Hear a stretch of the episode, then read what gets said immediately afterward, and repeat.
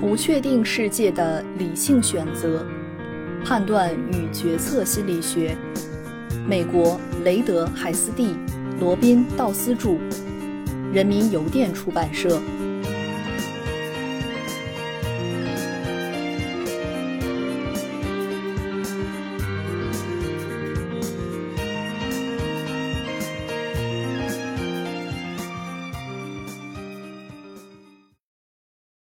第一章第二节：思维、自动思维和控制性思维。什么是思维？简而言之，它是针对那些并不存在于即时环境中的事物所创造出的心理表征。看见一堵绿色的墙，这不是思维；但是想象那堵墙如果被漆成蓝色会是什么样子，这就是思维。同样。发现一位病人患了黄疸也不是思维，而推测这位病人的肝脏可能受到损伤，这便是思维。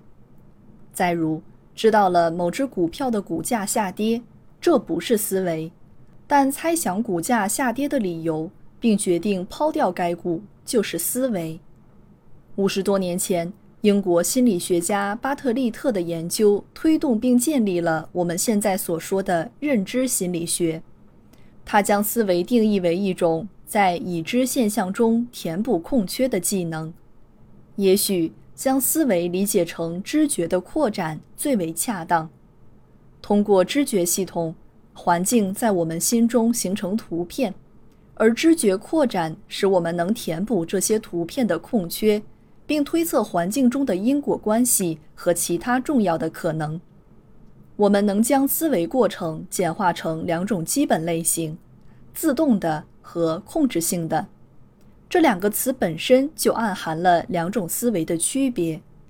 自动思维的最简形式是单纯连结，例如环境中的某些事物把某个想法带进头脑，这是一种单纯连结；又如某个想法激起了另一个想法或记忆，这也是单纯连结。正如英国哲学家约翰·洛克指出的那样，人类绝大部分的思维都是联想性的。与自动思维相对的是控制性思维，它是指人们有意识地假设一件事物或经历，并基于这些假设的术语来看待我们的经历。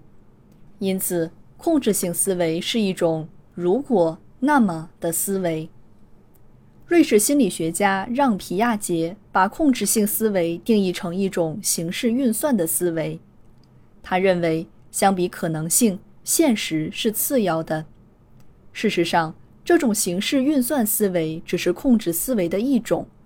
控制性思维还包括视觉想象、创造和情境创设。为了更好地区分这两类思维，我们来举个例子。我们身边很多从事临床心理治疗的同事都相信，所有虐待儿童的事例都必须报告出来，无论这些事情发生在多么遥远的过去，也无论此时这些儿童有多么安全。就虐待儿童这件事，我们知道的是，没有哪个施虐者会自觉地停止施虐。临床心理学家是怎么知道这一点的呢？也许他们曾经为一些施虐者进行过治疗。当然，在他们所见到的施虐者中，没有哪个人是自己主动停止施虐的。他们对虐待儿童者的印象自动地与他们所遇到的施虐者连接到一起，而他们遇到的施虐者没有自觉停止施虐。所以，临床心理学家就下结论认为，所有的虐待儿童者。都不会主动停止施虐，这个结论就是自动性的。我们的这些同事的确接触过虐待儿童者，但问题在于，他们所接触的患者仅限那些没有自觉停止施虐行为的人。这是因为他们只是在治疗情境中才接触到施虐者。很明显，不经过治疗，这些施虐者当然不会自觉停止施虐。而那些未经治疗就主动停止的施虐者，显然不会去寻求治疗，也不会认为自己是虐待儿童者。他们构成了系统性的非可获得性偏差。一个与之相似的例子是，私人开业进行心理治疗的心理学家和精神病学家认为，低自尊会引发一些负性的社交和个人行为。然而，他们所接触到的都是那些前来治疗的人，而那些表现出负性行为但并不为此感到不适的人，不会自愿地寻求治疗。由此可见，在自愿治疗情境中，多数表现出负性行为的人，同时具有消极的自我意向。治疗师据此得出结论：负性行为的根源是自我意向问题。然而，我们也能轻易地得出另一结论：自我意向问题致使人们寻求治疗。我们甚至还能认为，消极的自我意向对那些人来说是有价值的，否则他们就不会有动机去改变自己的行为。控制性思维表明上述推论的逻辑是有漏洞的。一位批评者就指出了其同行在推理过程中存在的瑕疵。他在提出批评时，并没有局限于出现在脑海中的事物，而是不断地停下来扪心自问：如果那么，如果那么，这样的思维正是皮亚杰提出的形式运算思维。此时存在两种相互竞争的思维：一种是对可能性集合的逻辑推理思维，另一种是自动思维。但由于治疗师观察到的只有一个集合中的样本，而没有见过另一个集合中的个体，因此两种思维的竞争是不平等的。在以上这些例子以及很多其他例子中，应该支持的逻辑结论是不知道。这让一些读者十分困惑。但是，当我们有所不知时，最好应该知道我们到底不知道什么。并且细致地寻找更多的证据来支持那些重要的结论。人们开车时的思维就是自动思维的一种原型。我们要对环境中不存在的刺激做出反应，例如，在我们未达到十字路口时，预期会遇到红灯。此时的思维是高度自动化的，人们甚至意识不到它们的存在。我们开着汽车到达预期位置。但意识不到，此时我们正在转动方向盘，从而使汽车按自己的要求前行。只有当我们学车时，才会意识到这些思维过程的存在。确切地说，只有我们不再意识到它们时，我们才算真正学会开车。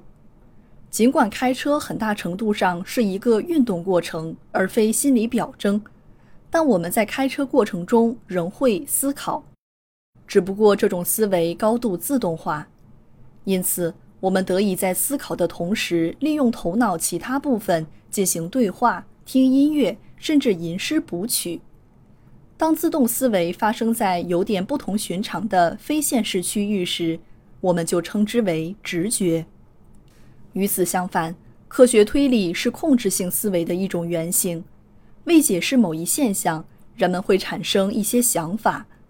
尽管这些初始想法的产生可能是直觉性的，但是要验证它们，必须经过严谨的调查，包括考虑这一现象的其他解释。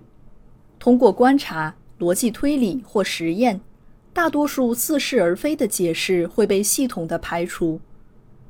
有时候，如果不仔细研究思维过程的话，我们并不清楚它在多大程度上是自动的，而不是控制性的。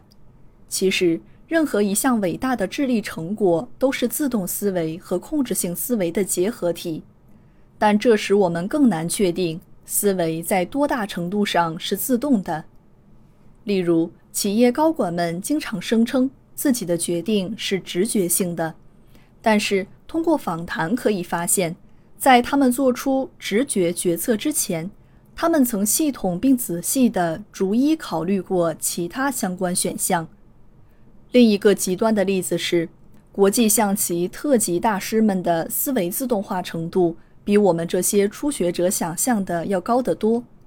通过眼动仪的追踪发现，当特级大师们观察棋盘时，他们最先考虑最佳走法，随后的眼动模式表明他们会接着观察其他可能的走法，然后他们往往又会回过头来再次思考最佳走法。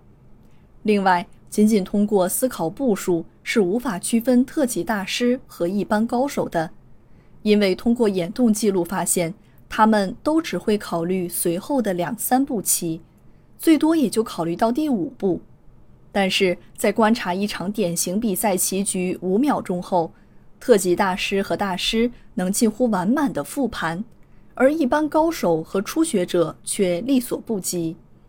由此可见，特级大师对合理棋局的意义的理解能力是超乎寻常的，因为在短短五秒内，他们就能对整个棋局进行编码，使其成为自己所熟悉的，并且他们还能依据自身经验，看出在这一棋局中如何走是妙招，如何走是昏招。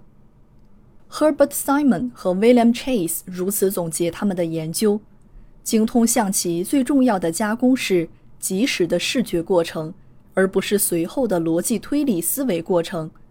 这种及时加工是自动的，就如为避免碰撞而急刹车一样。本书的一个基本观点是，在判断和选择时，人们常常使用自动思维。某些心理学规则能用于描述这些自动的思维过程。相比控制性思维，如果我们在决策时采取自动思维的话，可能会做出一些比较差的判断和选择。但这也并不意味着有意识的控制性思维永远是完美的，或者总优于直觉性思维。实际上，我们希望读者在读完本书后。能充分认识到两种思维的相对优势，并知道在什么情况下应该信赖哪种思维。